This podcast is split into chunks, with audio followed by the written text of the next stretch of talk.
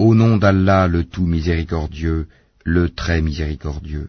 Ô toi, l'enveloppé dans tes vêtements, lève-toi pour prier toute la nuit, excepté une petite partie, sa moitié ou un peu moins, ou un peu plus, et récite le Coran lentement et clairement. Nous allons te révéler des paroles lourdes, très importantes.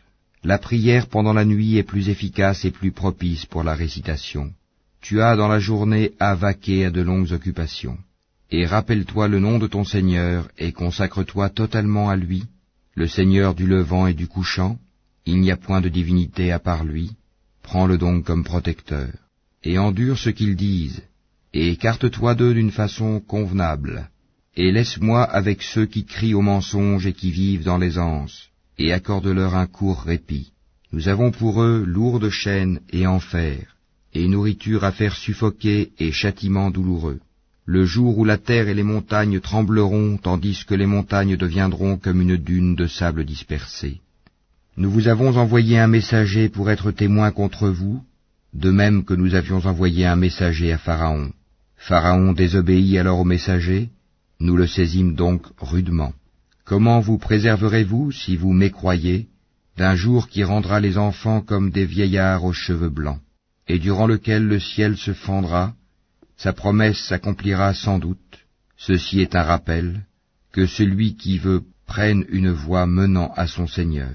Ton Seigneur sait, certes, que toi, Mohammed, te tiens debout moins de deux tiers de la nuit, ou sa moitié, ou son tiers, de même qu'une partie de ceux qui sont avec toi.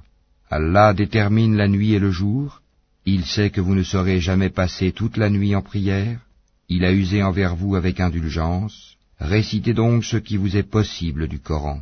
Il sait qu'il y aura parmi vous des malades, et d'autres qui voyageront sur la terre en quête de la grâce d'Allah, et d'autres encore qui combattront dans le chemin d'Allah. Récitez-en donc ce qui vous sera possible. Accomplissez la salat, acquittez la zakat, et faites à Allah un prêt sincère. Tout bien que vous vous préparez, vous le retrouverez auprès d'Allah, meilleur et plus grand en fait de récompense, et implorez le pardon d'Allah, car Allah est pardonneur et très miséricordieux.